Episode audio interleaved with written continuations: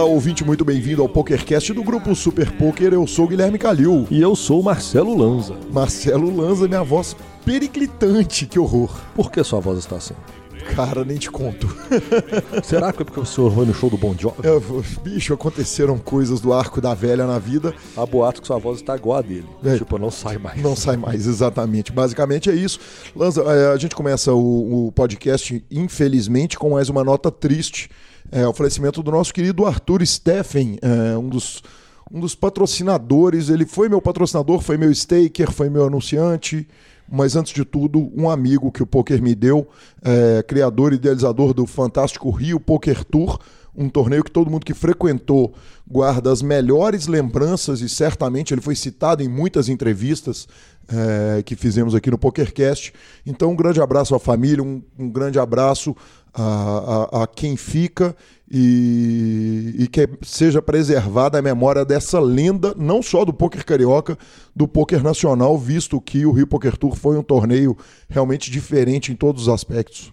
Uma pena, um amigo, mais um amigo que parte e deixamos os sentimentos à família. É, é, é uma pena começar mais um programa com uma. Mas eu acho que não é nenhuma nota de falecimento em si, que fica o programa com homenagem ao nosso querido amigo Stefan. Exatamente, perfeito. Marcelo Lanza Maia. A gente começa lembrando que estamos no Spotify, no Deezer, no YouTube, em todos os podcasts. Player, nos indique, nos dê cinco estrelas. Troque suas fichas pelo Fichasnet. Perguntas, participações, sugestões, promoções e comentários em geral. Nosso e-mail é pokercast.gruposuperpoker.com.br Hashtag SuperPokerCast nas redes sociais, Instagram e Twitter, arroba Guicalil, arroba Lenzamaia. O nosso para mandar áudio no WhatsApp ou grupão do Telegram é 31 975189609. Sim. Exatamente, Marcelo Lanza. Julgamos? Julgamos o Tititi Lelele. É verdade, como é que fomos no Chile? Fé, fé, fé, ho, ho. Sensacional. Sensacional. Joguei também, hein, Marcelo? Joguei Jogou também. assim, jogou fui, assim. fui lá jogar o torneio Sêniors, combinei com o Gustavo, amigo da lenda José Irineu, eh, e com o nosso contador das estrelas, Leonardo Cansado. Fui lá jogar, cara. Cheguei com 15 blinds. Eh, cheguei super tarde, pegamos um trânsito, tinha acidente na chegada do aeroporto aqui. Enfim, cara, fato é que eu cheguei com Ferro. 15 blinds, ferro por todos os lados. Então, essa semana não foi nada diferente de todas as outras. É, vamos ganhar dinheiro com mídia, porque com o jogo tá difícil.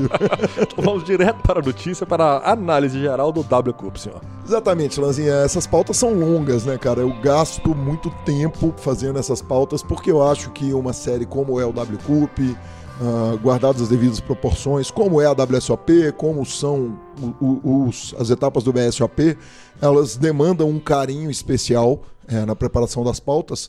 E, e, cara, uma série que prometeu 75 milhões de dólares eh, em garantidos. E como sempre, ele explodiu os garantidos. Foram mais de 30 milhões, quer dizer, passou de 100 milhões ah, o, o garantido todo da série. E um destaque impressionante, né, cara? 1 milhão 219.969 entradas em torneios, Lanzinha. Que número, hein? Que número, cara, tá louco. É, passando direto já para os rankings, cara, é, uma, uma coisa impressionante é o seguinte: quem ganhou o ranking foi o Jussi Nevanlina, o Calvin 7V, jogador finlandês. Ele já tinha puxado o Scoop em 2019 e agora foi o campeão da série, acabou ficando com 55 pontos a mais do que o Zagazal, o vice-campeão, é, é o Felipe Oliveira. E o terceiro colocado foi o Rui NF. Ambos são da Holanda. Então, ô, ô Lanzia, Felipe e Rui da Holanda, você sabe o que, que significa. O ouvinte do PokerCast sabe o que, que significa. Holanda é o caramba. Isso aí foi Portugal matando a turma no jogo. E quem sou eu para avaliar psicanaliticamente falando, mas parece que tira o poker dos caras. Os caras falam assim: é, vocês vão tirar o poker daqui do nosso país? Vou mostrar pra vocês. Vou lá pra Holanda julgar e mostrar pra vocês o que, que acontece. Vou pegar um trem aqui e chego lá. Exatamente. Cara, isso talvez no caso do Rui, porque no caso do Felipe Oliveira, que inclusive vai vir aqui pro PokerCast, e o Alan fez uma entrevista maravilhosa com ele. Ele jogou lá de Balneário Camboriú, cara, com Kowalski. Pegou um aviãozinho, veio aqui gastar em real, viver em real, balada em real, Que E- bala. É, exatamente. Foi Que simplesmente moleza. Cara, aliás, uma coisa que Portugal fez que, muito, que foi muito impressionante foi o seguinte: é, os dois únicos tricampeonatos da série foram de dois jogadores portugueses. O João Nasa 114 Vieira e o próprio Felipe. Com relação a ranking geral, o melhor colocado brasileiro foi o Yuri, é, The Nerd Guy, e 27 colocado foi o Kowalski. Então, os dois brasileiros melhores colocados. Vale lembrar o seguinte: o PokerStars é patrocinador do BSOP. O Yuri ganhou, é, com a primeira colocação, um pacote para o BSOP Millions, Lanzinha, com 10 dias hospedados lá no hotel do evento. Aí sim. Aí sim. É, o Kowalski é, ganhou o buy-in do Main Event do BSOP Millions e o Marco Haberfeld, é, o terceiro colocado, ganhou o buy-in do Startup do BSOP Millions. Vale dar uma passada pelo, pelo- pelos principais jogadores brasileiros, cara, para quem acha que. gente, semana passada você brincou a respeito do jogo ser habilidade, os mesmos nomes estarem sempre lá. É, o quarto colocado foi ninguém menos que B. Dias. O quinto, João Matias. O sexto, Muca Figueiredo, entrevistado dessa edição. O sétimo, Pedro Padilha. O oitavo, Henrique Galochina, cara. Pode uma parada dessa, Marcelo? É sempre os mesmos. É porque é sorte pura. Exatamente. Cara, no ranking high, o grande campeão foi o Rui, é, que já passou aqui pelo PokerCast. É, no ranking médio, vale É ressaltar... mexicano, né? Hã? No ranking médio foi um mexicano que ganhou, né? No- na verdade, o segundo colocado. O É, segundo colocado. Exatamente. É, a gente vale ressaltar o segundo colocado, ninguém menos que ele, Sean Deeb, cara. Que homem. O cara arrumou um bicampeonato. Daqui a pouco nós vamos falar um pouquinho mais a respeito Tomando corona. de. Exa- Certamente. Triple certamente. X. O Dozex. Dozex, Dozex, é Triple X é um filme. Exatamente, é. E o melhor colocado brasileiro foi o Aziz Mancha, é, na oitava colocação. No ranking low, uma coisa curiosa: o top 4 foram quatro russos e o melhor colocado brasileiro foi o Emi Haber, já citado anteriormente no programa, 11 colocado. Lanzinha, ainda no main event, cara, o Danilos Demétrio, inclusive, prometeu que vai passar aqui pelo PokerCast, vai dar uma conversada com a gente, então vamos tentar trazer ele já para a edição que vem. É, não vai ser uma entrevista completa, não, nós vamos dar uma passada rápida a respeito da carreira desse jogador, que atingiu nada menos do que a maior premiação da história do poker online brasileiro. É, ele ficou na segunda colocação do evento de 5.200 de No Limit Hold'em, lá no main event, e, e puxou com essa segunda colocação 1 milhão 187.553 dólares e um centavo. Justo falar. Justo falar. O Danilo é jogador de São José dos Campos, é, é do Full Poker Team. E, cara, na matéria sensacional do Alan, que aí tem aquelas paradas que só o Super Poker traz pra você. é, todo mundo falou o seguinte: essa é a maior premiação da história do poker online brasileiro. O Alan, naquela Tranquilidade. naquela alma de Hunter Thompson, né, de repórter de rua, investigativo, ele vai lá e descobre o seguinte: ele ficou a 117 dólares da maior premiação da história do poker brasileiro geral. A marca do atual pertence a ninguém menos que Alexandre Gomes, quando ganhou a Bellagio Cup, arrumou 1 milhão 187.670 dólares. Então, cara, 117 dolinhas para a maior premiação. Se bem que ele não deve estar triste, não, né, Lanzinha? Eu, eu acho que não. Eu, eu- acho que não. Não pelos 117 dólares. Pode até estar triste por não ter cravado o golpe, mas pelos 117 dólares eu acho que não.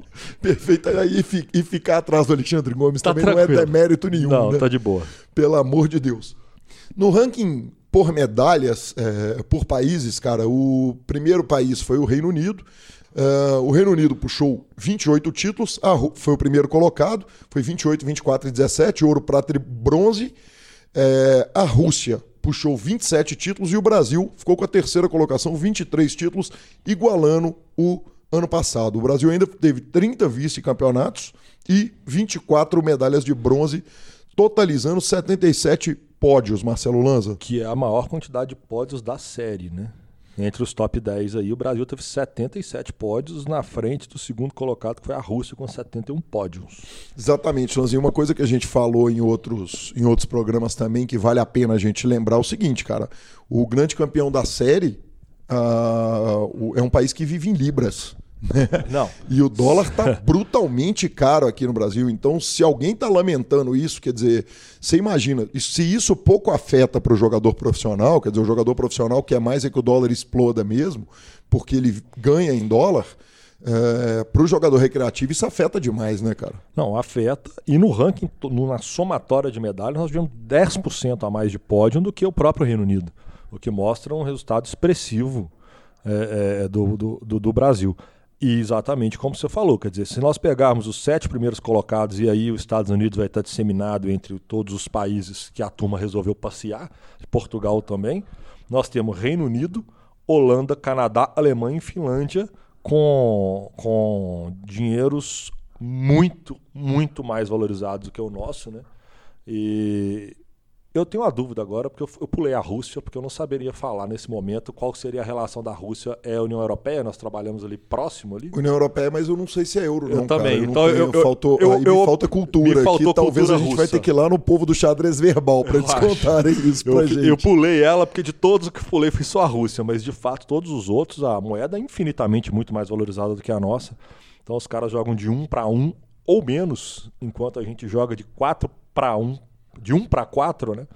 Então a turma aqui está fazendo chover mesmo, está tirando machadada e minhoca para tudo quanto é lugar. Parabéns aos brasileiros. Exatamente. Vale lembrar de novo o seguinte: essa quarta colocação aí da Holanda aqui não, papi. Não, não, não. Aqui não, não. Essa quarta colocação Canadá, aí é de Portugal. Canadá com 13 é, também é. ali. Não tem tanto canadense é, assim, não, viu? Tem uma turminha que subiu, uma turminha que, que desceu. Que é perfeito.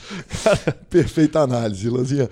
Cara, é, um, um, nome que vale a pena a gente citar na série, que inclusive está nas nossas apostas, é ninguém menos que ele, Sean Dib. Aquela né, pessoa agradável. Aquela né? pessoa diz...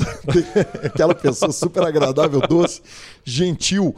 É, cara, há três anos ele deixou de presenciar o, o, o nascimento do seu filho para ir ganhar um título no W Cup. Raiz. Exatamente. É raiz. raiz. Teve jogador aí que largou de jogar WSOP pra casar, pra, pra ver lua filho, de mel. lua de mel. Aliás, dizer, vou chegar nas tuitadas, cara. É Tem mais uma tuitada daquela do Daniel Negrano, do volta, velho, para, volta a viver. Pelo é. amor de Deus. Cara, o Sean Dib tweetou o seguinte, cara, é...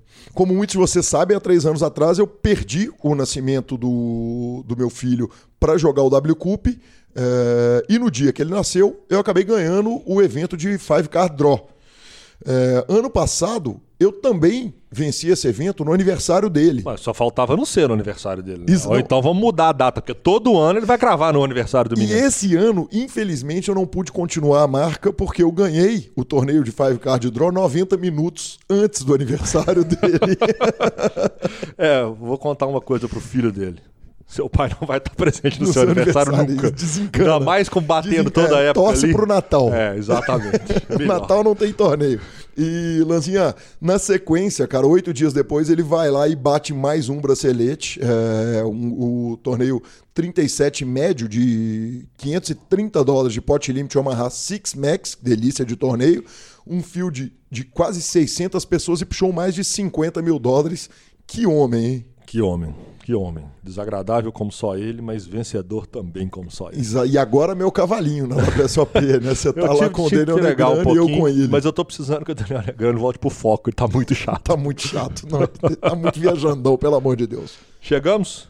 Chegou. Parabéns. Parabéns pela matéria, parabéns pela coletagem de dados, parabéns coleta, coleta, né? Corta, volta, corta, volta, corta. Essa vai pro fim, né, Vinão? Não, claro. Não, não, não. Hoje é desnecessário. E, erros crassos. Peraí, na semana passada você escolheu qual minha que foi. Tá lá, a tia entrando okay. para oferecer água. Ok, ok, ok, ok. Ok. Parabéns pela coleta de dados, parabéns, parabéns pela, pelo todo esse trabalho que o senhor faz como ninguém, senhor. O senhor é maior que Pelé. Muito obrigado, Marcelo Lanza, obrigado pelo carinho. E rufem os tambores, senhor. E rufem os tambores, chegou o BSOP gramado. Enquanto chegou. você está ouvindo, de 3 a 8 de outubro, chegou o BSOP gramado. Wish Serrano Resort delícia. e Converte Gramado. Que, que Convention. Ah, que homem. Hein? Sensacional, né, cara? É, enfim, é, quem, quem já foi, já tá por lá, quem já tinha que ir, já foi. Mas se você tá aí pelo Rio Grande do Sul, cara, corre, vá, vá nem que seja para ver. O Main Event, 2,6 mil reais. Todo mundo teve a chance de entrar muito mais barato que isso via PokerStars, via satélites. A gente vem tudo. avisando os satélites, fiquem, fiquem espertos que pro BSOP Millions também vai ter muito satélite no PS, tem muito satélite bom. Então, boa sorte à turma e a partir da semana que vem começamos com a cobertura do nosso querido BSOP Gramado, penúltima etapa do ano, não é isso? Exatamente, penúltima etapa do ano. Então, inclusive falando sobre BSOP, comprei a minha passagem. Comprou a passagem pro Millions? Comprei minha passagem. Acabou aquela, aquela parada de, de, de, de ajudar a crise aérea, comprando comprei passagens minha de última passagem hora. ontem. Cara, que homem, hein? Comprei minha passagem pelos mesmos 10 dias do Yuri Nerd Guy. Cara, então faz Do um dia 26 ao dia 6. vida de novela. Vou te, vou te falar o seguinte, vou gravar com você lá. tá? Vou trabalhar Vou pra lá, firma, vou lá senhor. queimar uma mesa. É o dia de trabalhar pra firma. Nós temos Vou que lá estar queimar uma mesa. Favor Pode. me informar as datas de sua passagem, porque eu vou lá com você, professor. 26 de novembro a 6 de dezembro estaremos em São Paulo. Chego cedo e vou embora à noite, pra não falar que eu perdi alguma coisa. Isa, Que homem, Jesus Cristo. Bom, lançado nos Estados Unidos o filme Sete Days em Vegas, senhor. Seven Days. Ou sete dias. Eu acho que é melhor assim. Então, lançado nos Estados Unidos o filme Seven Days em Vegas. Exato. Seven Days to Vegas. Exato, só para não perder a falinha, né, cara? É, nós anunciamos, quando esse filme começou a ser gravado, é, que ele estava ali em fase de produção ainda, nós falamos que o Vince Van Patten estava fazendo um filme sobre prop bets, esse tipo de aposta. E, e, cara, agora saiu o filme lá nos Estados Unidos. Eu não assisti, não ouvi falar da chegada desse filme no cinema. E não sei se vai virar um caminhão de filme aqui na esquina daqui de casa, um caminhão de filme americano para poder pegar um, botar aqui no aparelho e assistir, já que a gente não baixa filmes em hipótese nenhuma. Nunca não Mas- podemos contribuir com a pirataria. senhor. Exatamente. Mas, cara, é... o filme acabou de sair nos Estados Unidos e vem boas e más críticas, mas uma coisa curiosa que me chamou a atenção é o seguinte: o Rotten Tomatoes tem todas as críticas do público foram positivas, todo mundo que assistiu, e tem uma única crítica é, sobre o filme. é, que é do Chicago Sun-Times. É, é- é dos principais, o Rotten Tomatoes é o site que pega a crítica dos principais jornais, e ele fala o seguinte: ainda que você não saiba o que, que é uma sequência é, é, é, de Royal Straight Flush, um, um draw de Royal Straight Flush que você não alcançou, que você não completou, e você nunca ouviu falar do que, que é uma aposta, uma prop bet, sete dias para Vegas é, funciona como uma excelente e engraçadíssima comédia com eh, personagens hilariantes.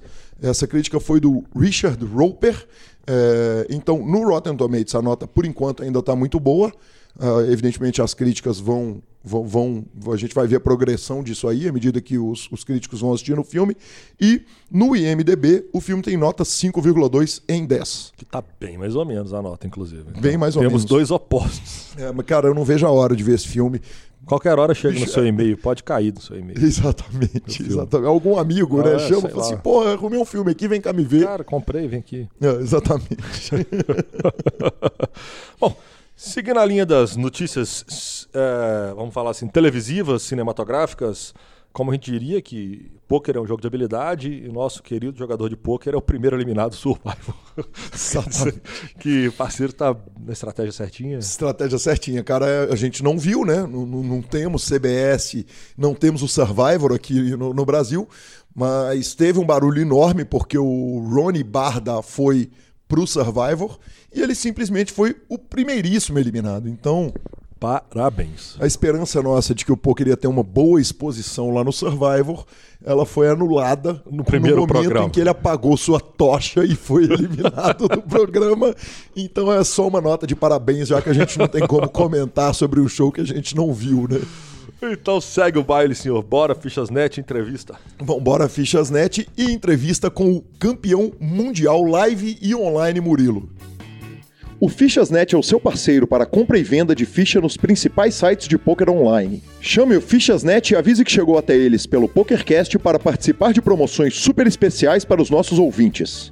O WhatsApp do Fichas.net é 062 99837 1007 e lá você negocia suas fichas com os melhores preços. O Fichas.net trabalha com créditos do PokerStars, PariPoker, PP Poker, o Poker, EcoPays e AstroPay Card. Repetindo, o WhatsApp do Fichasnet é 062 99837 1007. O número está na descrição dos nossos programas. Fichasnet, confiança e melhor preço para suas fichas.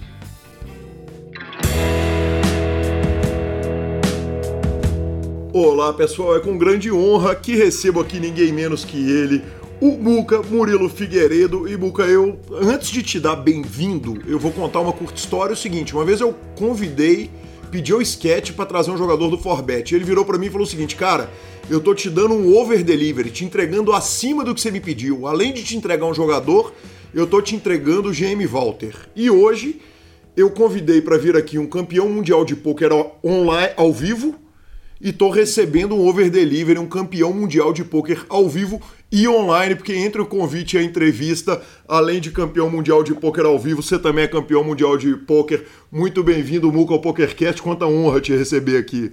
Pô, daí, Calil, a honra é toda minha. Tá falando aí com vocês. Às vezes eu acompanho o podcast de vocês. E, pô, pra mim é uma honra estar no programa de vocês e já joguei junto com os dois, né? Contigo com o Lanza. E, pô, companhia agradabilíssima para estar tá na mesa disputando os torneios de mix. E é isso aí, contar um pouco da história para vocês. Além de ser dois puta de uns trouxa que nunca conseguiram terminar um torneio na sua frente, vale dizer, né?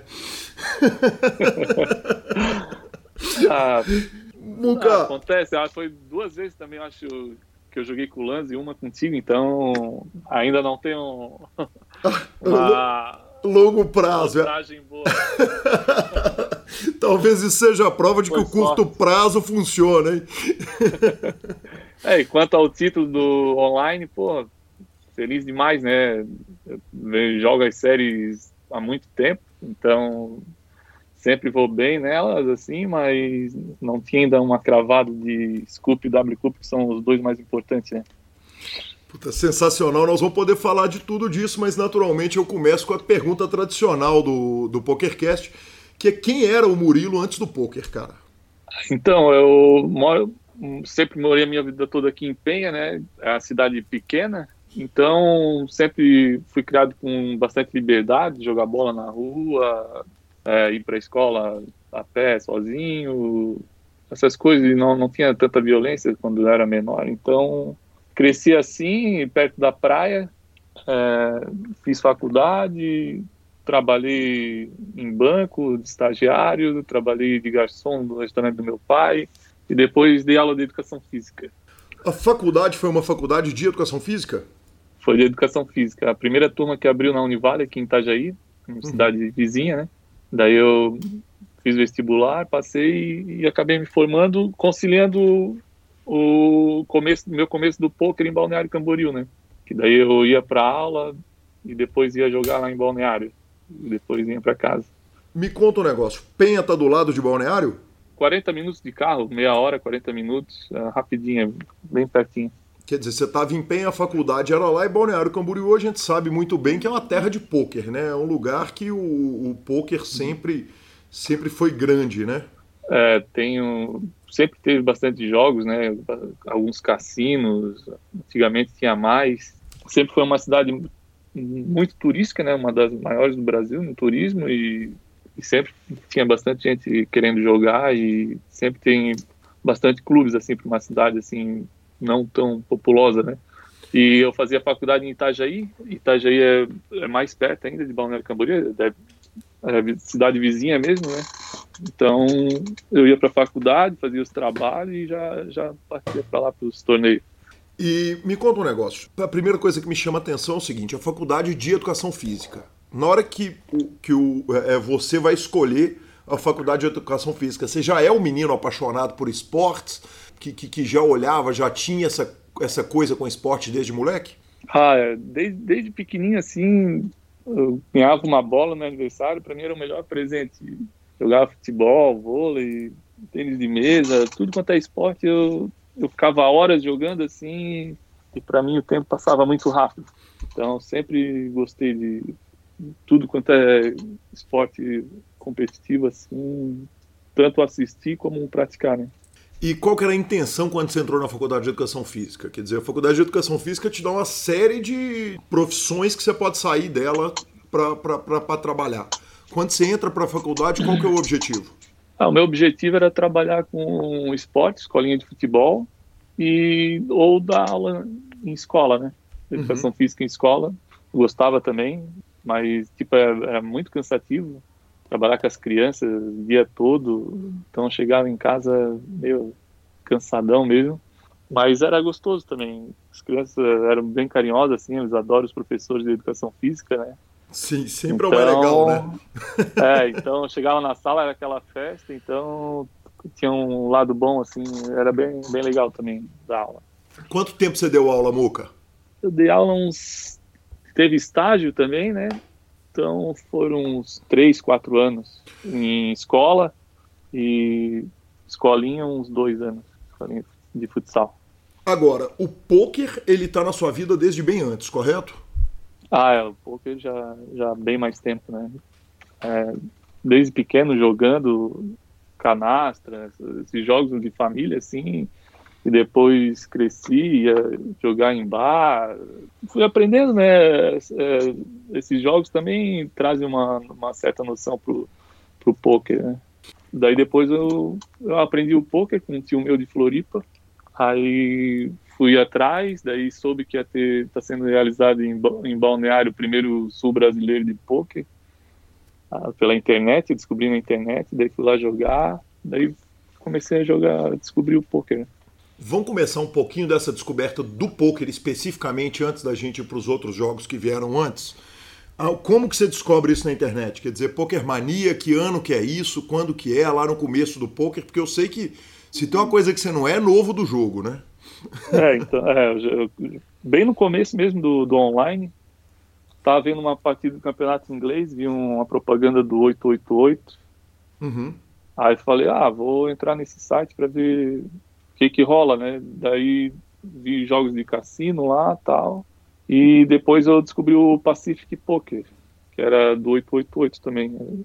Daí comecei a jogar no site, abri uma conta, joguei um free roll lá com uma porrada de gente, daí ganhei o um torneio, ganhei uns dólares, comecei a jogar, mas daí já perdi. Ganhei acho que 12 ou 20 dólares nesse primeiro torneio. Aí depois fui descobrindo dos, dos outros sites. O Bozano começou a, a, vender ficha lá no clube de balneário que eu jogava. E daí descobri o Poker Stars. E daí comecei a jogar tudo quanto é tipo de jogo dentro do Poker Stars, né? Murilo, você teria depositado sem conhecer, sem ter referência nenhuma, ou Gael Freehold te ajudou a, a entrar no, no, no, mercado? Ah, de qualquer forma eu ia entrar. Eu depositaria tanto para jogar ou no cassino ou, em, ou poker, porque eu sempre gostei de jogar. Então eu ia, eu liguei o computador e, e abri o 888, daí tinha uns jogos de cassino lá e, e se eu não conhecesse o poker eu ia, ia depositar alguma coisa para jogar lá, acho. Bacana demais. Murilo, você está contando a história do poker, a gente está começando a história do poker, mas é, em primeiro lugar eu vou agradecer Bruna que me ajudou uma barbaridade nessa entrevista, não só te trazendo para falar com a gente, né? É, uhum. Também como me ajudando para caramba nessa pauta e, e felizmente é, é, é, muito comum a gente contar com a ajuda do, dos amigos do, dos entrevistados. E ela me mandou um áudio que é simplesmente maravilhoso. Eu pedi autorização de quem me mandou o áudio para colocar o áudio no ar. E ela me deu autorização. Eu queria tocar esse áudio para você, para você poder contar melhor essa história um pouquinho para gente. Pode ser? Claro, pode vou... mandar bala. O Bruno era num bar do Ivan, um local que fazia fazia que, que tinha jogo, né? E daí ele foi jogar. E como sempre eu andava atrás dele, porque todo mundo falava, jogo não leva nada, porque o teu filho nunca vai dar nada na vida. Pá, pá, pá. Daí eu fui buscar ele lá no bar do Ivan e era a final. Daí ele ficou puto da vida, mas claro que ele não falou nada, né? Porque ele, ele sempre me respeitou muito. Aí eu não deixei, eu, eu disse, pode vir embora, pode vir embora. E trouxe ele, mas várias vezes. Ele, ele estudava no Faial, em Itajaí, daí ele dizia que ia para aula, né? E eu tinha, o jacaré era um, um morador de rua, assim, que eu dava comida para ele sempre, direto, até ele me chamava de mãe. E daí eu pedi, eu comprava cartão de telefone, que na época era, era orelhão, eu pegava o cartão do telefone e dizia, jacaré, fica de olho aonde que o Murilo vai, que daí eu me avisa, tu me liga. Daí um dia, um dia não, várias vezes, né? Um dia mesmo ele ligou, ó, oh, o Murilo, mãe, o Murilo desceu aqui, era um outro mercado, ali onde é o top, mas era outro nome. O Murilo acabou de descer aqui, ele pegava o ônibus ali na frente de casa e descia ali no top. Aí eu peguei o carro e fui, era já anoitecendo, e fui de rua em rua até que eu lembrei da rua do seu Carioca, na armação. E entrei na rua, quando eu olho, vinha ele, o Cristiano, filho do Carioca, e o Joelso, que até já demais. faleceu. Ai, guria, quando eu vi os três, belo e formoso, eles iam por uma cancha, sei lá para onde. Ah, parei o carro. O nego só entrou, né? Ele só entrava do ladinho, no banco do passageiro e ficava quieto. Eu, pai, pau, brigava, brigava, brigava. Mas isso assim, meu Deus, eu ia nas canchas tudo, cancha do Calito, cancha do Galinheiro, cancha não sei da onde, atrás dele, de noite, de madrugada, para buscar ele, por causa do bendito do jogo, porque era uma enchição, meu Deus do céu, era muito incômodo. Peraí, só um segundinho que tem outro rápido. E eu, como mãe, eu só queria o bem dele, né? Mas as pessoas criticavam muito que ele nunca ia dar nada na vida, que não adiantava, que o jogo não levava nada. Então, era muita pressão, assim.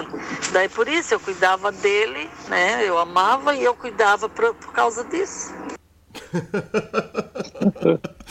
Muca, vamos começar porque, bicho, em primeiro lugar, de novo, obrigado, Bruna. Obrigado, Dona Ori é, que mandou os áudios pra gente. Cara, esse áudio é maravilhoso. Eu começo te pedindo uma tecla SAP. O que, que é cancha?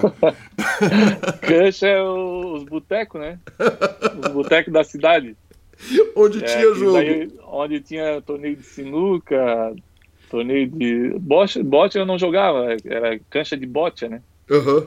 Bote eu não sabia jogar muito bem, mas eu ia jogar torneio de sinuca com esse meu amigo. Ele, ele é, um, ele é muito bom jogador de poker também, é um dos melhores que tem no, no cash, uhum. que eu já joguei, né?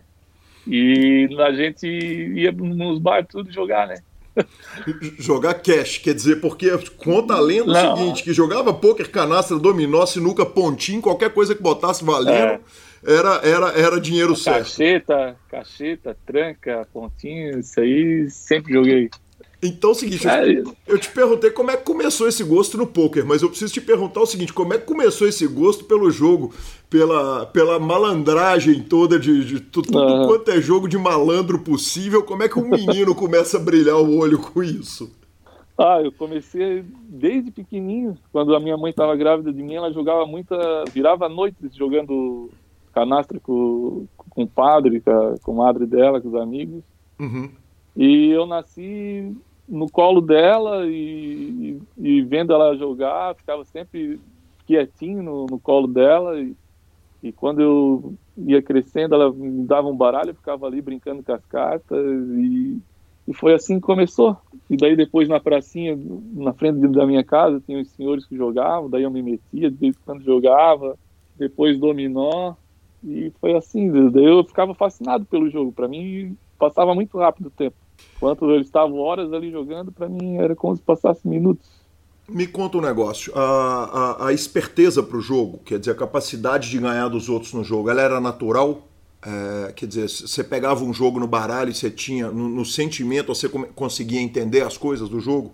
Conseguia, conseguia entender bem assim, as probabilidades já ficava na minha cabeça, é, imaginando os altos que tinha, claro, não falando alto naquela época, mas as cartas que eu precisava e, e qual a melhor dinâmica para ganhar o jogo, a estratégia dos jogos assim sempre me fascinaram.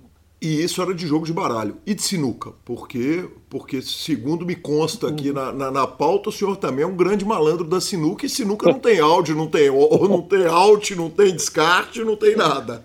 É, sinuca é, é treino, né? É treino. É, esse torneio que ela foi me pegar, eu tinha aberto um snooker bar bem grande aqui na cidade, vizinha, em Pissarras. E era bem bonito o clube, assim, cinco, seis mesas oficiais, aquelas gigantes. E daí o senhor fez um, um torneio de inauguração que veio os melhores caras aqui da região. Uhum. E eu com 12 anos de idade. o meu pai jogava bem também, então ele ia participar e me convidou para ir junto com ele. Aí eu fui, aí passei no primeiro dia, classificou oito pro dia final, daí, daí quando eu tava lá jogando, daí ela apareceu lá para me pegar. Pô, mas você Mas eu tava, tava jogando bem, é porque eu tava praticando bastante, né? A sinuca é muito é mais prática, né? É treino, então. E estratégia, né? Saber amarrar o adversário. Mais ou menos isso, é estratégia também, né? O jogo era o quê? Para o ímpar ou era aquele sinucão de, de, de, de sete bolas? Era, era aquela sete bolas para cada um e depois colocava oito. Ou eu acho que já a oito começava na tabela já, já, já começava a oito. Mas Entendi. tinha que matar as sete bolas e depois a oito, né? E depois a 8, a 8 era o castigo ali, se você matasse antes, É. perdia o jogo.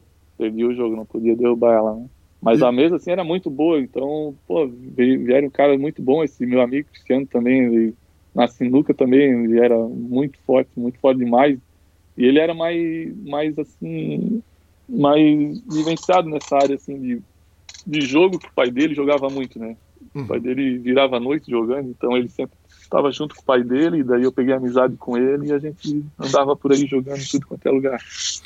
Ô Muca, você tava jogando com seu pai na hora que sua mãe foi buscar? Foi te buscar no, no torneio de Não, meu, o meu pai não passou pro segundo dia. Daí ele não tava lá, daí eu fui sozinho, fui andando, daí eu fui jogar sozinho. Cara, que sensacional, que história maravilhosa. E tudo que você jogava era valendo? É, a maioria sempre valendo alguma coisa. Mas às vezes jogava sem valer também. De menino, de molequinho ali. É. Nunca é, passou aperto? do- era- Era mais. Assim, comecei a jogar dinheiro mesmo com uns 15, 16 anos. assim. E nunca passou aperto do juizado de menores passar lá no bar, pegar, criar problema, Não. o dono do bar querer mandar embora, você ganhar e o cara falar não vou pagar porque é de menor. Não, era tudo conhecido também, né, na cidade aqui, cidade pequena, então tinha sempre algum parente junto, assim, não no, no, bar, mas não junto assim comigo, mas sempre tinha alguém conhecido também, então não tinha problema nenhum. A minha mãe também era bem conhecida na cidade, então era de boa. Sensacional. Vou continuar ainda com o áudio que chegou dela, que, que aqui é uma segunda parte, que essa não é engraçada, mas, mas que saber no fim da história é feliz pra caramba. Vamos lá. Inclusive, assim, ele sabe, né? Porque, tipo assim, ó, teve, teve muitas épocas difíceis, assim, que a gente passou junto, assim, né? Era eu e ele, porque era só crítica, crítica de tudo quanto era lado.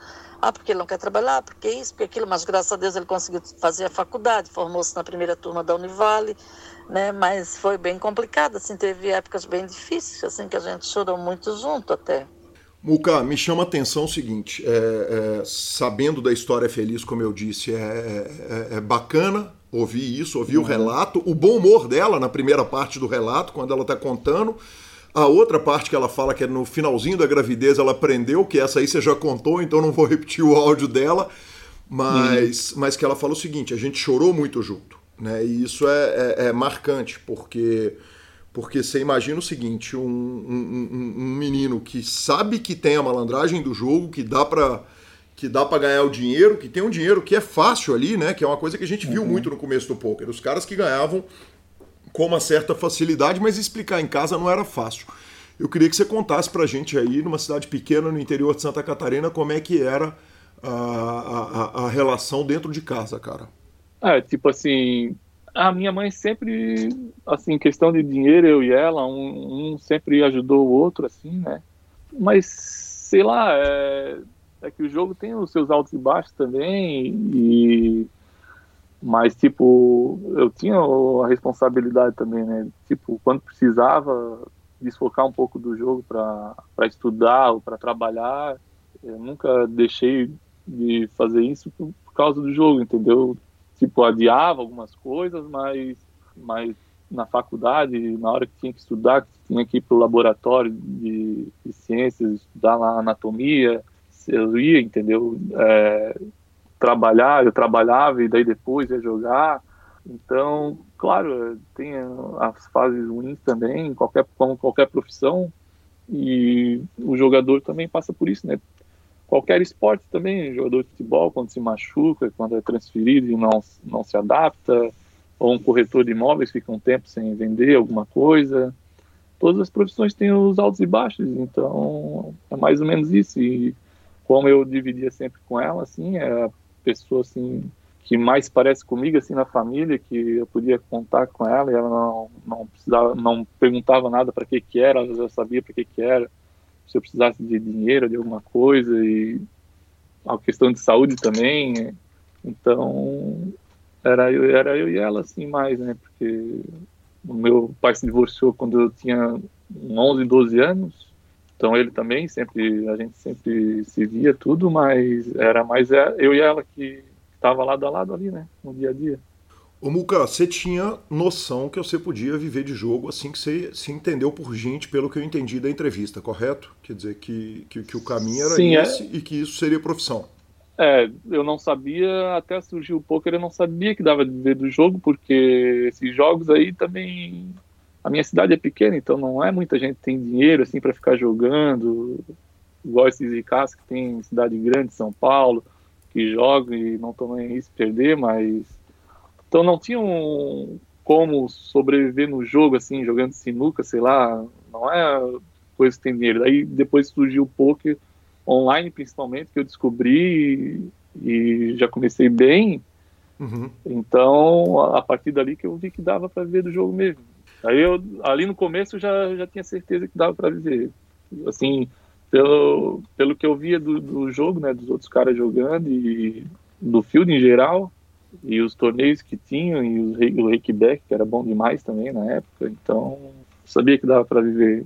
E quando você entendeu dá para eu viver de jogo. Você foi conversar com a dona Ori e ela entendeu imediatamente ou, ou, ou, foi cheio de dúvida e cheio de problema? Como é engraçado que hoje em dia, depois de 80 programas, a gente já passou por todas as famílias. Da família que o pai foi julgar junto, a família hum. que o pai tem preconceito até hoje com o jogo. É, eu sempre joguei muito videogame, então eu ficava horas jogando videogame. Então depois eu aprendi o poker ali online Aí foi na mesma, eu ficava jogando um tempão. Aí, logo no começo, eu já tive bons resultados. Aí a minha mãe começou, ela, ela via também que eu tinha facilidade assim para jogar, né? Mas ela queria que eu tivesse uma profissão normal, né? Uhum. Ainda mais na época que ninguém vivia de poker, então era muito pouca gente, né? E na televisão não passava ainda, era 2007. Mas daí já comecei a ganhar, daí comprei de computador, com dinheiro do torneio, e sempre ganhava alguma coisa assim.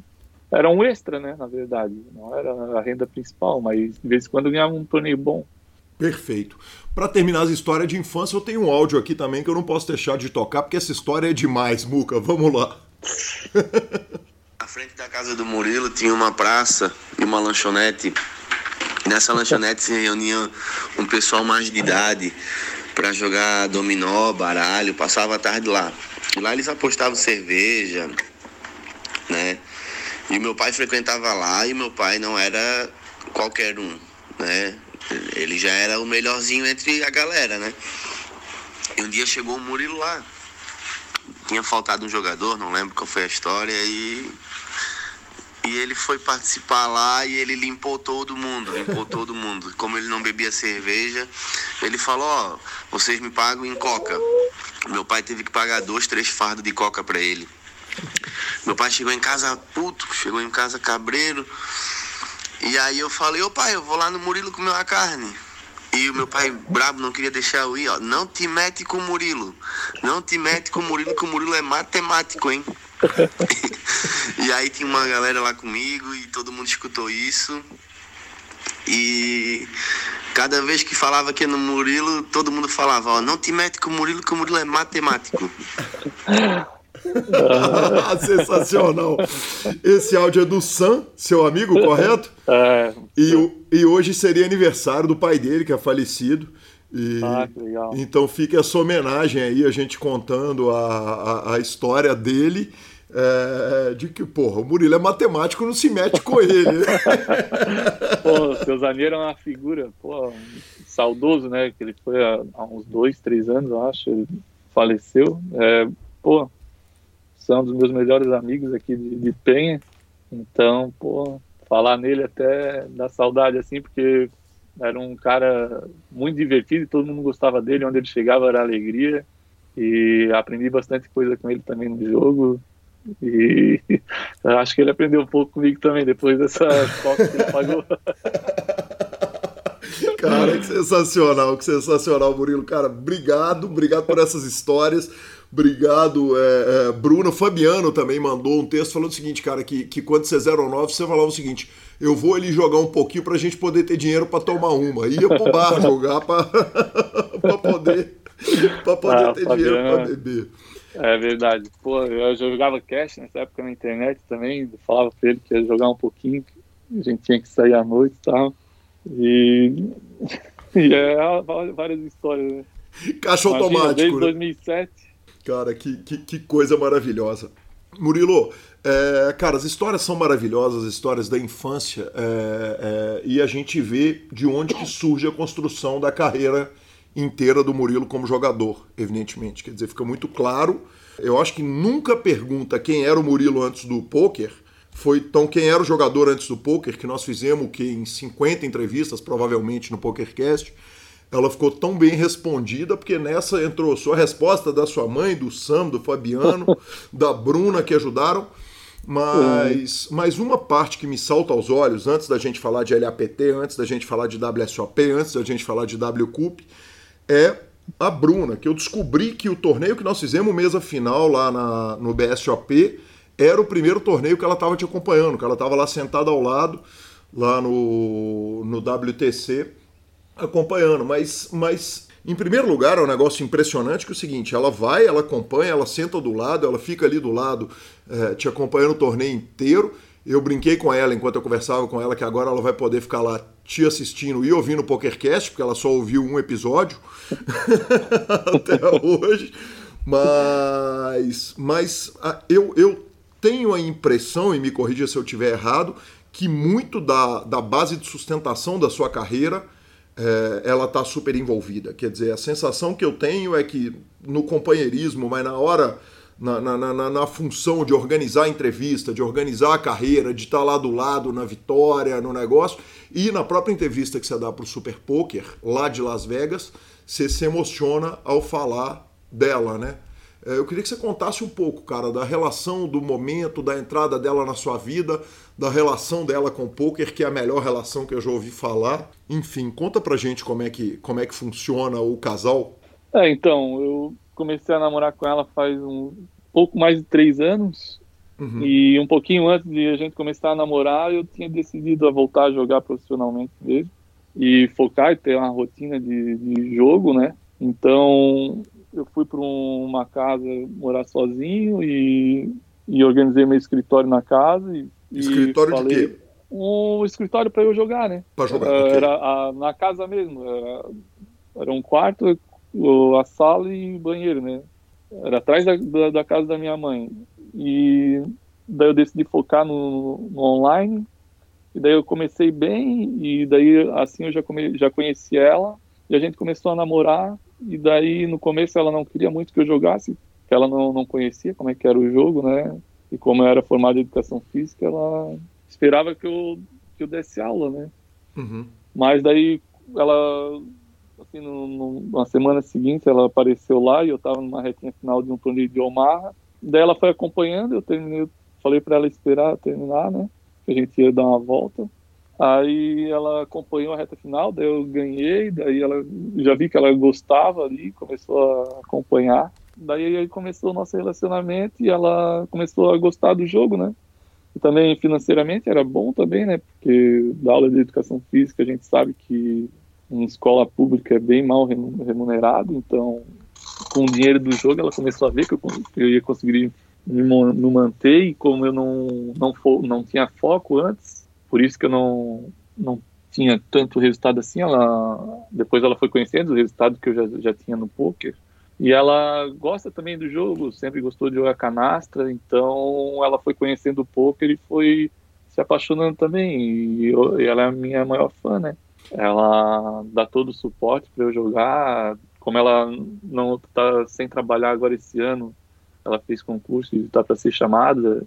Então ela, a gente combinou que ela ia me dar todo o suporte de, de tudo, né, de mercado, de fazer a comida durante o, o grind, de pagar a conta. Então ela me deixa bem tranquilo para poder exercer minha profissão.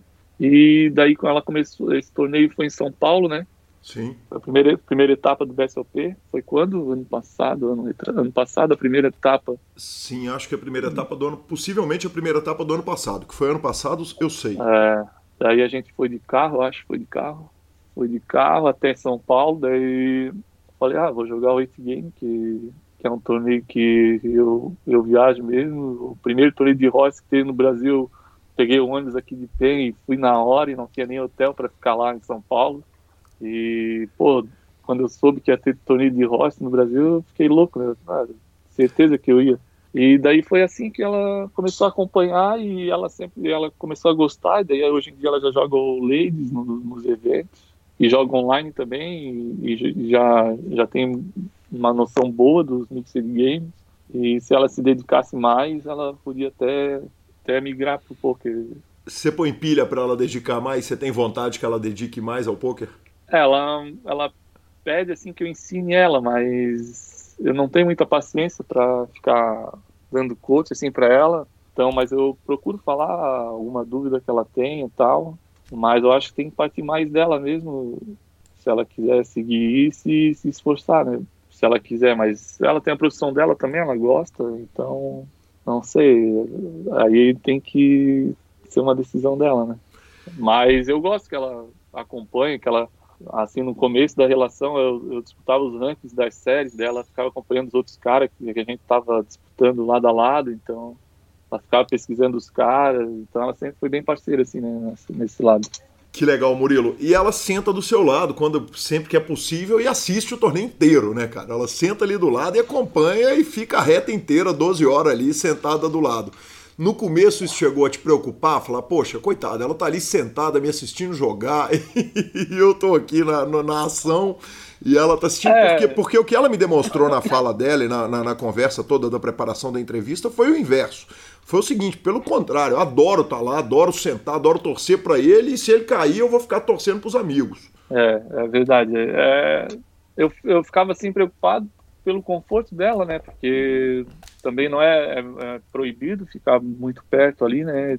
Na primeira etapa já um, um jogador, eu troquei de mesa, foi a mesa semifinal do 8 Game, eu troquei, tu tava na mesa também, Calil?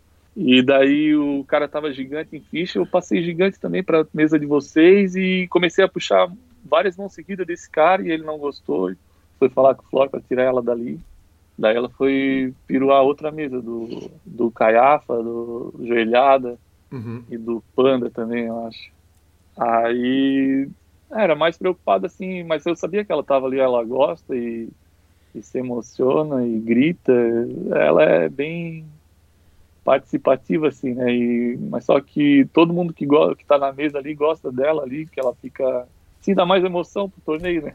Sim, com certeza. Poxa, legal demais, né? Jogar com plateia só em reta final de WSOP, né? é, então. É, era baita massa, assim.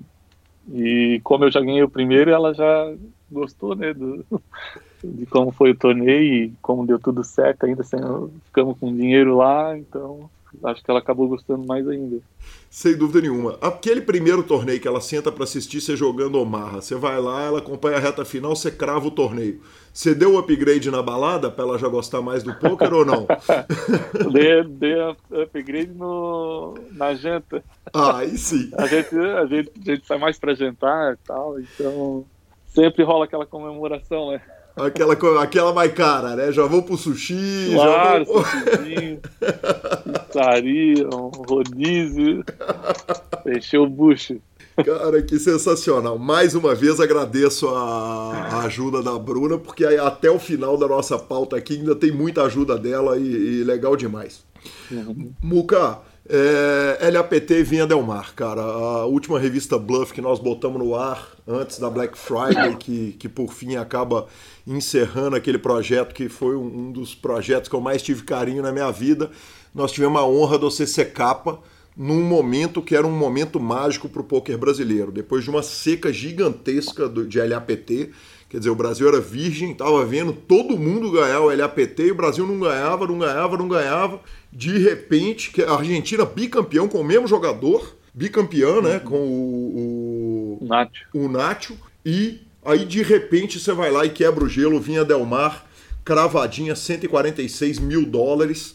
É, eu queria que você contasse essa história pra gente, incluindo o choro sob a mesa que o Sérgio Prado relata para nós. É, então, eu ganhei o pacote, né, num satélite do Poker Stars. Eu já tinha jogado o LAPT no Rio, uhum. foi um holandês que ganhou, mas os fields do LAPT era bem complicado, assim, porque vinham vários jogadores do mundo todo e do, da América do Sul e do Brasil, sempre os melhores caras. Então era um field bem complicado e, e os argentinos também tinham bastante experiência. Então vários europeus tinham ganho e os argentinos e, e, o Brasil chegava na mesa final, acho que o João Bauer tinha ficado em segundo num. Sim. E o outro jogador, não sei, agora não lembro. E daí, pô, peguei o pacote, fui para lá e ter ganho, né? Foi, tinham 600 e poucos jogadores e foi um sonho, né? Pô, foi, cara, uma sensação surreal mesmo ganhar esse torneio, ainda mais no Limit Hold'em na época era o que eu mais jogava mesmo, não tinha tantos mixes, né? Uhum. Então, chegar lá e dar tudo certo. No começo do torneio já perdi metade das fichas, mas depois fui recuperando e, e sempre fiquei bem em ficha e consegui cravar o torneio, que foi, pô, importante demais, né? Além da premiação, eu sempre dei muita importância aos títulos, assim, né? Que o dinheiro não é tudo também, vai, vem, mas os títulos é, fico para sempre, né? Muca, é, eu queria que você contasse o seguinte: é, é, me chama atenção, evidentemente, você está me contando a história e você falou assim, ainda por cima em Texas Hold'em. Cara, como é que começa essa caminhada para os Mixed? Quer dizer, como é que como é que o Muca começa a tomar o, o rumo da aba de Mixed Games do, do PokerStars e, e caminha para sair do Texas Hold'em ainda muito antes do, dos Mixed estarem do tamanho que estão? É, então, eu tinha um PlayStation e, e comprei um CD da WSOP. Uhum. E daí fui jogar o poker no, no, videogame e vi umas modalidades diferentes. Mas tudo bem, daí, mas daí tinha um main event para jogar um main event de Texas Hold'em e tal. Mas daí descobri outras modalidades, mas não nem sabia como que os caras, por que, que os caras ganhavam a mão, nada. Foi uhum. o meu primeiro contato com os mixed games. Aí depois que eu conheci o Poker Stars, daí daí foi que que eu fui atrás, né? Que eu vi os outros jogos, daí abri o Cash Game e vi os caras jogar e fui entendendo o porquê que eles puxavam as mãos e daí fui aprendendo ali e fui, fui jogando e, e aprendendo, né? Foi assim que eu comecei a jogar os, os, os mix. Foi no cheiro também, quer dizer, nessa, nessa malandragem que você tinha de menino lá, de, de pegar os jogos, aprender rapidinho e, e, e já uhum. entender a filosofia dos jogos. Foi no cheiro também ou você foi ler os David Clans, que foi, foi ler para entender, procurar nos fóruns? Foi nos replays das, das mãos. Uhum. É, eu pegava os replays das mãos e, e esperava o showdown dos caras para ver o porquê que eles puxavam as mãos e a dinâmica do jogo, né? Porque os blefs, entender os blefs e, e, as posições da mesa. Daí eu fui aprendendo e, e dando replay nas mãos para entender o porquê da jogada dos caras, né? E no instinto é, foi meio sempre? autodidata, assim, né? É, mais no instinto, sempre. É, não, a parte teórica... Esse ano comprei um livro, um, WSOP, de Mixed Games, um vermelho. Uhum. Mas não cheguei a, em inglês não cheguei ali ainda. Uhum. Também meu inglês é bem fraco também, mas alguma coisa eu consigo entender. Mas, mas a parte teórica do jogo eu não tenho nada assim.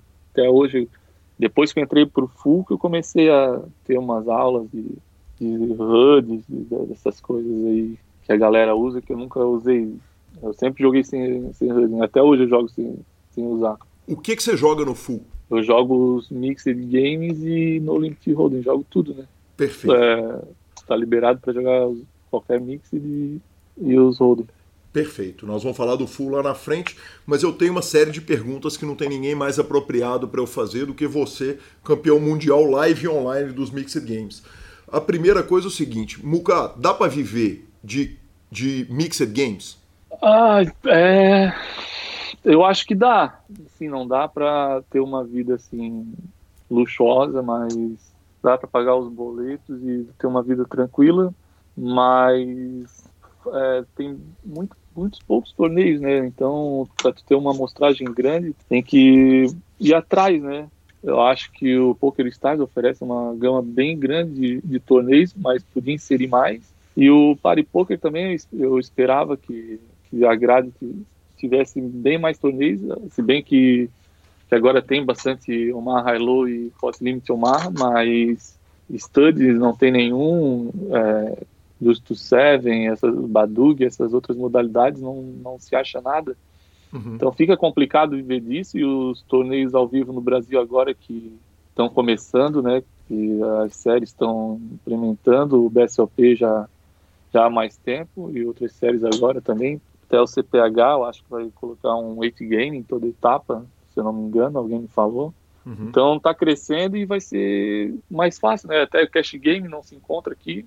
Acho até que a H2 devia botar um, uma sala lá no, no novo H2 lá de de Mixed Games, quem sabe uma Lucas Room lá igual Ives Room. Fazer um jogo mais caro de Mixed lá, uma sala, ia ser animal. Quem sabe um dia chegar lá, né?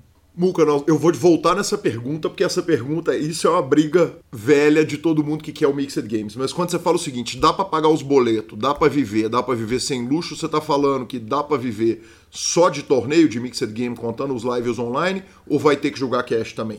É, só de torneio mesmo, porque aqui não tem cash, né? Só pela internet, mas uhum. como não, eu não gosto muito de cash game, porque cash game é muito perigoso, né? Tu, tu se engata ali, tem uma sessão boa, mas daí tem uma sessão ruim, tu vai a ladeira abaixo e, e é difícil parar, né?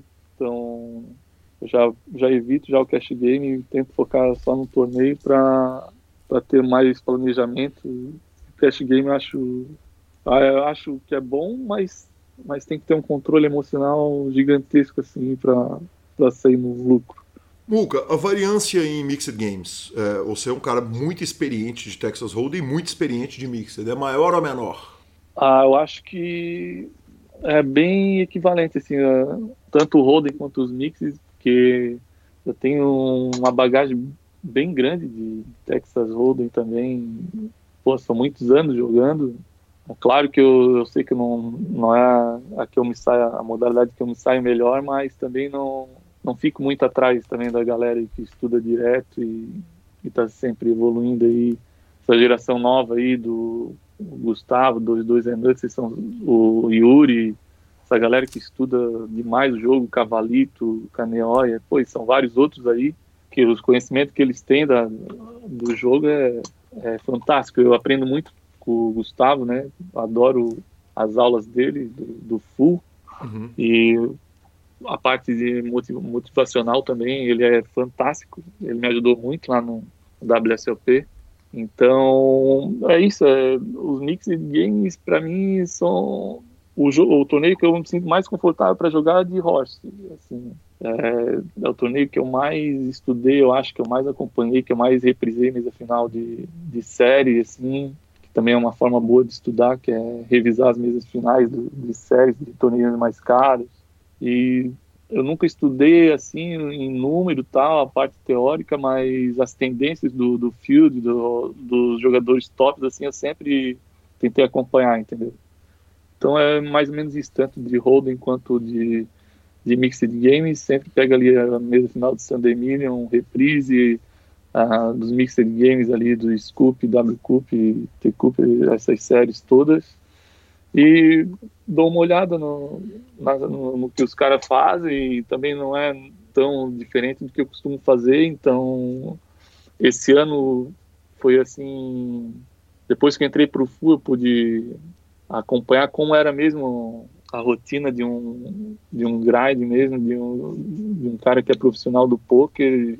E, e esse foi o meu objetivo entrar no full conhecer como que era se, se eles faziam alguma coisa que eu não, não sabia uhum. para ter os resultados que ele que aparece sempre no, nas mídias de poker. Então eu fiquei bem tranquilo que também não era alguma coisa tão diferente do que eu vinha fazendo mas sempre agregando conhecimento também, né? Que, que é muito bom ter a aula com os caras do time, o Geraldo, o Capoto e o Rodrigo também.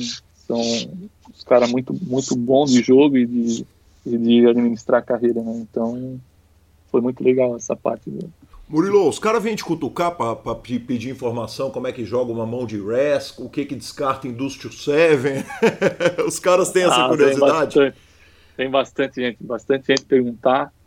Ah. É, bastante também quando eu estou jogando ao vivo nos DSOPs, mas eu procuro falar o que eu acho da mão, uhum. mas também não tenho muita paciência assim, porque eu acho que cada um tem uma forma de, de ver o jogo, de de entender a, a, mão, então acho que é muito pessoal, assim, um pouco é, é, é, muito fascinante por causa disso, né? É difícil os jogadores jogar da mesma forma uma mão, é, então ainda mais nos mixed games, então eu procuro respeitar sempre a opinião dos outros e claro que tem os erros básicos, né? Que dá para identificar e quando algum amigo que pergunta, eu procuro dar um toque e tal, mas é isso, eu não tenho um, não tem como explicar o lado matemático, teórico, assim, para afirmar que seria a melhor, a melhor linha de jogada, né? Mas eu tenho a experiência, então acho que, que como funciona para mim, não sei se funcionaria para outra pessoa, então para mim fica meio complicado a questão de coach, vem bastante gente, assim, agora mesmo que, que tem muita gente interessada em Mixed Games, é, tem muita gente pedir coach, mas acho que tão cedo não, não sei se eu pretendo passar assim um pouco do meu conhecimento. Acho que eu teria que me aprofundar mais para ter uma, uma resposta mais fundamentada. Né? Isso te incomoda passar informação sendo que você é um dos poucos jogadores que joga essas modalidades? Porque, por exemplo, o Yuri colocou pra gente que algumas informações ele não queria dar, de onde que ele vai beber a água dele e tal, porque, de certa forma, nos Mixed Games parece mais claro que quando o jogador está dando informação, ele está abrindo mão de rever, porque diretamente é mesmo, são os mesmos 20 caras que estão ali se pegando nos torneios, né? É, tem. É, são sempre os mesmos e, e, às vezes aparece um ou outro que está começando a jogar tal. Até nos, nos, torneios lives aqui do Brasil, o pessoal não se inscreve errado às vezes, né? Uhum. E quando já jogou uma mão, daí não dá de cancelar o registro, e daí acaba jogando.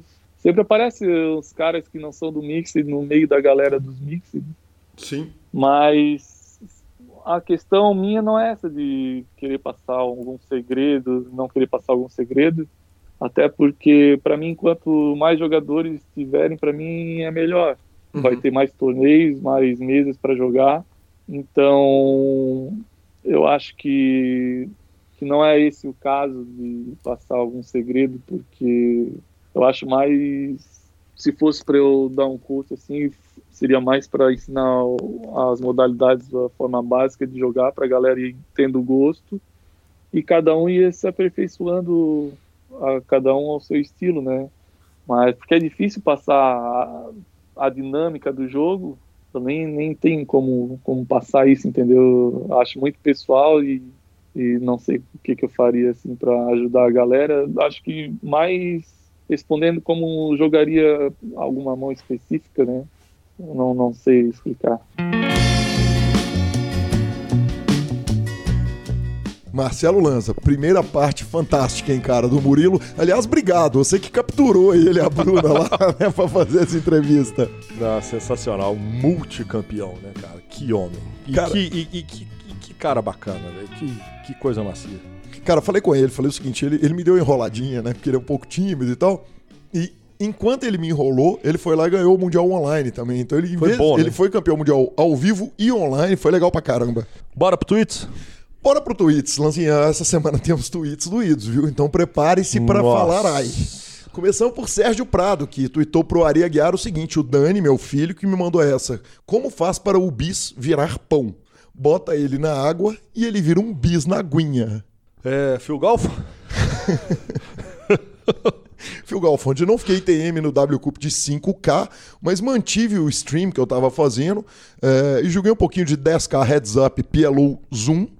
Ganhei rapidíssimos 20k dólares antes do, do jogo quebrar, apesar de eu ser o único businessman, o único homem de negócios no field. Que peito dele também falar isso.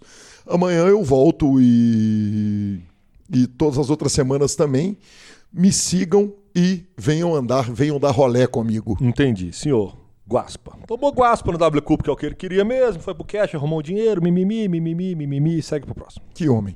Pitãozinho Neymar falou o seguinte: eu que participei de um churrasco no começo do ano com o Vitão, chamei ele agora e falei o seguinte, cara, você tem que ir porque o seu irmão foi no outro. Detalhe, os dois estavam lá e eu conversei pra caralho com os dois, kkk. Preciso parar com o álcool ou aumentar. Aumente. É, o Vitão respondeu o seguinte: o maior de todos, arroba Pitão UFMG. Aumente. Cara, e por último, Lanzinha, a tweetada do Daniel Negrano. Aquela homenagem a você. Não, não, não. Ahn, olha, eu não estou doidão, disse Daniel Negrano. Prometo, estou apenas curioso sobre o que as pessoas pensam Não, você tá à toa. sobre isso. Você tá à toa. À Eu toa. Preciso concordar. Você acha que as pessoas que viram anjos é, no sentido bíblico, na verdade, estavam vendo extraterrestres de, de outro planeta? Cara, ele tá muito à toa. Sim, provavelmente. Possivelmente, mas não provavelmente. De forma alguma. E essa pergunta idiota me mostra os resultados. Foi inclusive a vencedora até a hora que a gente. Faltava no C, né? É, e foi a que eu votei, tá, Só faltava no C, né? Exatamente. Redes sociais, senhor. Redes sociais, Lanzinha, a gente sempre incentiva. Tem tempo que não tem áudio de ouvinte, hein, cara? Já deve ter uns três programas. Eu vou mandar, um, eu vou mandar um áudio no, telefone no, do- no- no grupo. Eu vou mandar. Justo. Cara, é, em primeiro lugar, Jefferson Cutsolim, tá definido, a filha é menina, falou que Bora. a conta vai ser mais regulada do que a de Gabriela Belisário. Isso é justo. É justo. Difícil, difícil. mas é justo.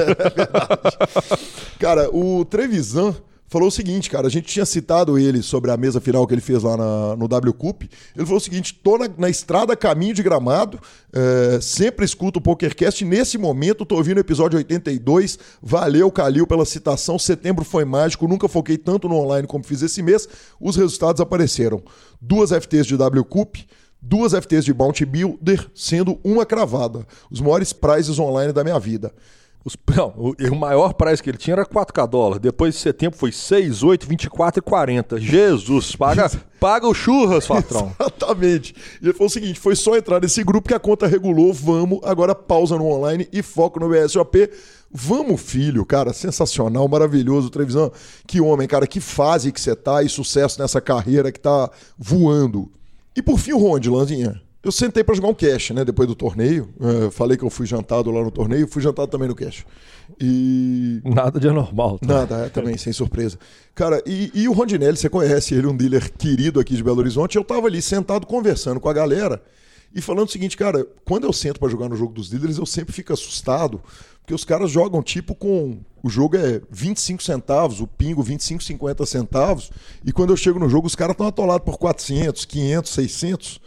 O Ronde virou pra mim e falou assim: Ah, é? Você tá achando isso muito? Teve uma vez que a gente tava jogando um jogo 25 centavos no botão, tinha cara atolado por mil, dois mil, quatro mil, só que acabou o fichário. Na hora que acabou o fichário, tinha um jarro daqueles de rolha. Os caras começaram a pegar as rolhas e cada rolha valia 200. Vamos, monstro. Falei, cara, bicho. Vamos, monstro. Por que, que eu não sou mais convidado para os jogos dos dealers, velho? Esses jogos são maravilhosos demais. Você tá louco. Maravilhoso, obrigado. Ronde me autorizou, inclusive, a contar a história. Falei com ele que só citaria o nome dele, que eu não citaria o nome de mais ninguém. Então, muito obrigado. Sensacional, cara. Como eu adoro essas histórias do poker. Finalização, senhor. Superpoker.com.br, tudo sobre poker no Brasil e no mundo, onde tem poker, o Super Poker está. Na aba de clubes temos a guia de clubes do Brasil, onde jogar agenda diária de torneios. Na aba de vídeos e no YouTube, transmissões ao vivo dos maiores torneios de poker do mundo, análises técnicas, programas de humor e entrevistas icônicas. Revistaflop.com.br, a maior revista de poker do Brasil há mais de uma década, contando as grandes histórias do poker. Assine já e mibilisca.com, cobertura mão a mão de torneios pelo Brasil e pelo mundo. Dica cultural, senhor. Cara, esse filme, assisti- essa semana eu assisti um filme muito bonitinho. Cara, o Gustavo Oliveira, amigo do Irineu, que eu citei lá no começo do programa, tava insistindo pra eu ver Yesterday. O filme que. Eu posso contar porque isso não é spoiler. O mundo tem um apagão de 12 segundos e por um motivo qualquer, na hora que volta, só um cara se lembra dos Beatles. E ninguém mais lembra. E o cara é um músico que lembra dos Beatles. E, e a premissa é absolutamente espetacular. E o filme, se não é espetacular, ele é bem gostoso, cara. Com as músicas dos Beatles, que, é, que são fantásticas. Então, é, enfim, fica essa dica. O filme está no cinema e ele é absolutamente de- fantástico, delicioso. Enfim, Lanza, se o filme não é genial, ele é no mínimo divertido pra caramba, uma graça, as músicas são ótimas. Achei fantástico. E Lanzinha, segui sua dica, velho. Falei que seguiria a dica, você tinha dado a dica. Era uma vez um Tarantino, o programa do Nerdcast. Ouvi o podcast dos caras. Bicho, vou te falar, a visão dos caras é muito legal. Os caras não são profissionais de cinema, mas a visão, a percepção. O, aliás, o que mais me impressionou no filme e que e que esse esse programa, esse Nerdcast explicitou demais, foi o seguinte: cada um que assistiu o filme do Tarantino Teve uma impressão, né? teve, é, lembrava de uma cena específica, de um negócio mágico ali e tal. Então, cara, É muito é o obrigado pela Tarantino dica. gente, né? Obrigado pela dica, velho. Eu ouvi o podcast, achei sensacional. Bora. Bora, bora, bora então? Bora, vambora pros Instagrams e Twitters, arroba Gui Calil. E arroba Lanza Maia, senhor. Exatamente, nos indique, nos dê cinco estrelas, troque suas fichas pelo Fichasnet. Essa edição, especialmente, não é de Vini Oliver. Temos de volta Rodolfo Vidal, que está aqui com a gente. Enquanto o Vinão está lá fazendo o CPH, Rodolfo Vidal volta, nos dá a honra e vai editar esse e o próximo programa. Sensacional, senhores. Muito obrigado e até a próxima semana. Valeu! If you to give away till I'm your man, you win some, lose some, it's all the same to me. Legends you play,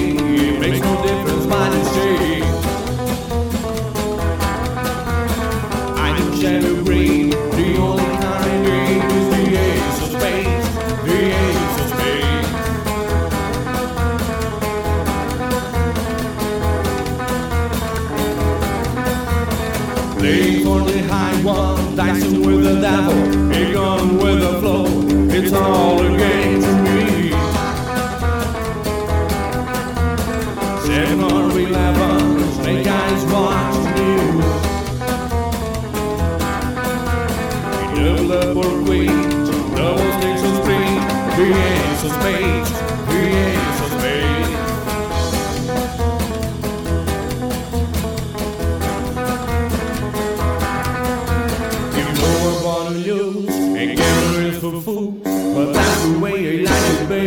901 to